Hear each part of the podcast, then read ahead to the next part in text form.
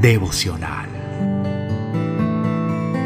De mañana oiré su voz.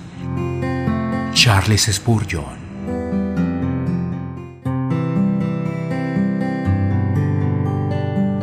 Mateo capítulo 27 versículo 14.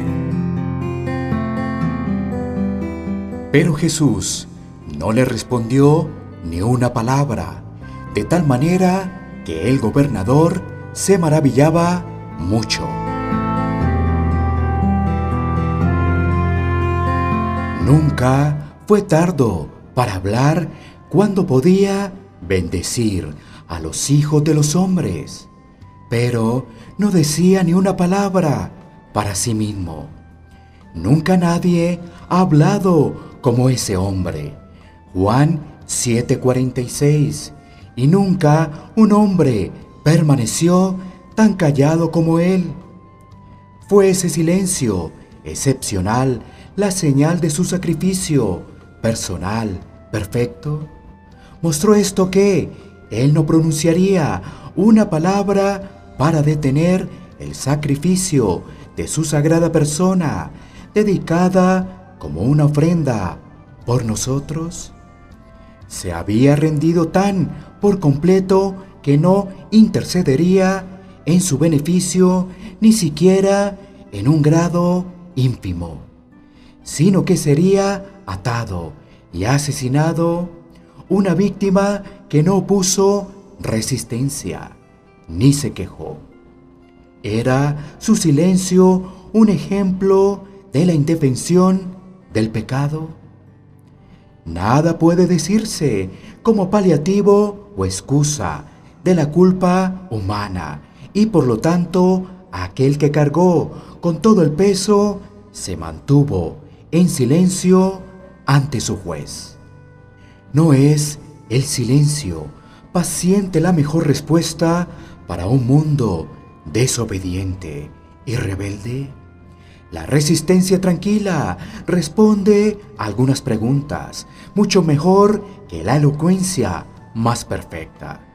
Los mejores defensores de la cristiandad en los primeros tiempos fueron sus mártires. El yunque rompe un montón de martillos soportando calladamente sus golpes. No nos dio el silencioso Cordero de Dios un grandioso ejemplo de sabiduría? Cuando cada palabra era ocasión para una nueva blasfemia, cumplir con el deber era no proporcionar combustible a la llama del pecado.